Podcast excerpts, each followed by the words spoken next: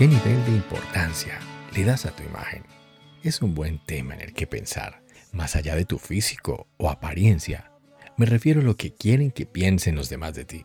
Es obvio y sano buscar verse bien y proyectar una imagen positiva, pero hay una delgada línea que puede ocultar la necesidad de aprobación de otros. Y en el fondo, es una inseguridad que te puede pasar factura, porque al intentar complacer las expectativas de otros, es muy fácil perder de vista nuestra esencia e identidad. Cultivar el carácter y la calidad humana te llevará a una sana autoestima y así brillarás con luz propia. Eres luz.